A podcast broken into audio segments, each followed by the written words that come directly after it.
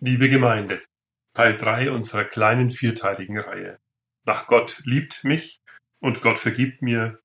Heute also Jesus starb für mich. Für mich? fragen da manche.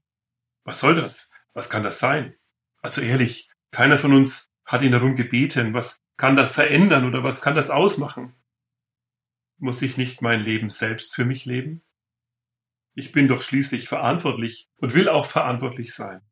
Viele Menschen sagen, ich gebe mir echt Mühe, ein guter Mensch zu sein. Ja, ich strenge mich an, den Anforderungen des Lebens, der Gesundheit, der Gesellschaft zu entsprechen. Was die Menschen, die mir wichtig sind und die ich brauche, von mir erwarten, das versuche ich zu schaffen.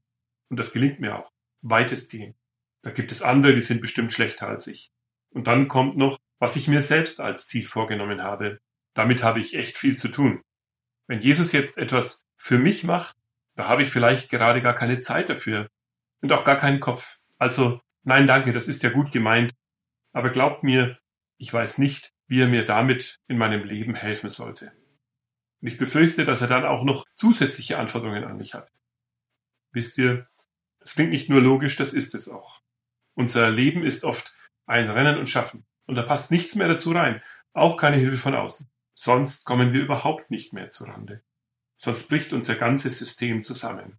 Das mache ich lieber selbst, sagen wir, damit wir alles unter Kontrolle behalten. Und doch wissen wir auch, dass Hilfe von außen unsere Lebensrettung sein kann. Als Zeichen dafür habe ich den Blutspendebeutel auf das Plakat für diesen Gottesdienst gestellt.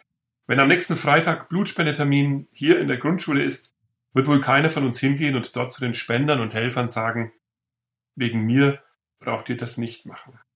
Ich habe noch nie fremdes Blut gebraucht, sondern immer mein eigenes hergestellt. Da würden die Spender vielleicht denken, sei doch still. Schon auf dem Weg nach Hause kann das anders werden. Wir brauchen Hilfe von außen. Aber kann Gott etwas für mich tun? Hören wir dazu die Geschichte von Alexandra. Sie sagt, der Druck, es allen recht zu machen, wurde zu groß.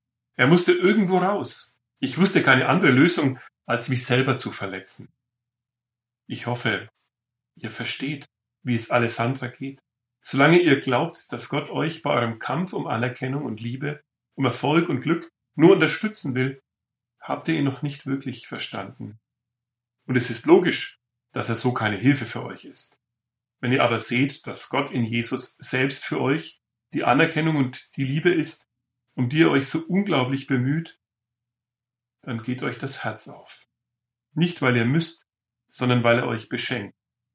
Noch bevor ihr eine Ahnung von seiner Liebe hattet, noch bevor ihr euch um ihn bemüht habt. Alexandra erzählt, er hat mich befreit.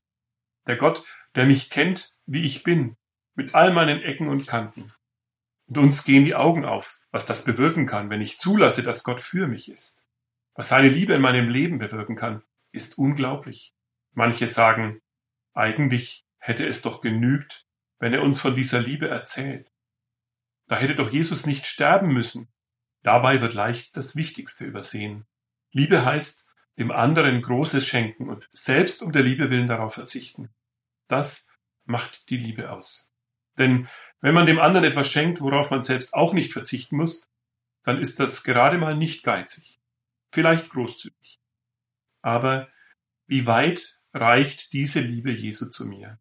Jesus sagt, Johannes 15, 13, Niemand liebt mehr als einer, der sein Leben für seine Freunde einsetzt.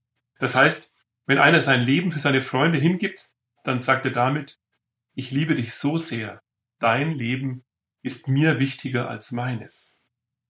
Das kann man leicht behaupten, aber stimmt es auch? Durch den Tod Jesu wird sichtbar, ja, es stimmt. Das musst du mal auf dich wirken lassen. Das ist größer als der größte Reichtum, den dir diese Welt bieten kann. Paulus hat erkannt, dass diese Liebe noch größer ist und noch weiter reicht. Er schreibt in Römer 5, Vers 6, Christus ist für uns gestorben, als wir noch schwach waren. Das heißt, er starb für Menschen, die zu diesem Zeitpunkt noch gottlos waren. In der Lesung haben wir gehört, er gab sein Leben für uns, als wir noch Feinde waren. Jesus predigt nicht nur die Feindesliebe, er lebt sie und gibt sein Leben für die, die sich gegen Gott stellen und ohne ihn auskommen wollen. Das ist die höchste Form der Liebe. Und Gott schenkt sie dir und mir. Ich verstehe, dass manche das nicht glauben wollen. Das, was wir hier von Gott hören, ist zu schön, um wahr zu sein. Nein, wir haben uns ein ganz anderes Bild von Gott zurechtgelegt. Dem, der Gutes tut, ist Gott hold. Wer reich ist, stark und gesund, der darf sich von Gott gesegnet nennen. Wer schön ist und beliebt, der ist bei Gott gut angesehen. So denken wir. Luther sagt, Glanz und Macht ziehen unseren Blick so stark auf sich, dass wir glauben, da wäre Gott, wo es keine Probleme gibt und alles gut wird. Aber genau da ist er nicht. In Jesus Christus zeigt sich, wo Gott ist.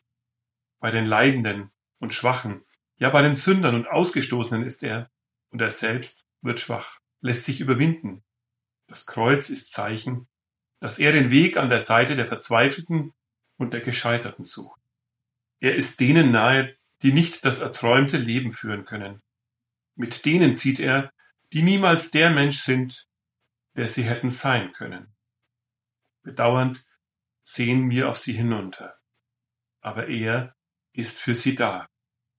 Dietrich Bonhoeffer hat mit 17 Jahren Abitur gemacht. Mit 21 hatte er einen Doktortitel.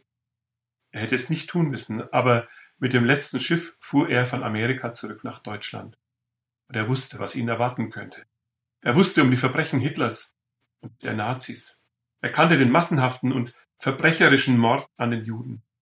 Deshalb wurde er im Widerstand aktiv. Als all die Versuche, Hitler zu stoppen, scheiterten, wusste er, was kommen wird. Seine Freunde und Familienangehörigen wurden verhaftet und hingerichtet. Bonhoeffer wusste, wovon Luther sprach. Gott kann wohl eingreifen und Gott kann wohl helfen und heilen und retten. Aber es bleibt die Ausnahme. Er wendet diese Welt nicht in ein glänzendes Paradies. Bonhoeffer erkannte, wie sehr ich auch unter dem Leid und dem Unrecht leide. Gott leidet noch viel mehr als wir. Unter Schuld, unter Not, unter verhungernden Kindern und misshandelten Menschen, unter Ausbeutung und Gewalt. Aber Gott kommt nicht mit Rache und Gewalt. Er kommt mit der größten Liebe und schenkt sie allen, die sich danach sehnen und ihm ihr Herz öffnen. Amen.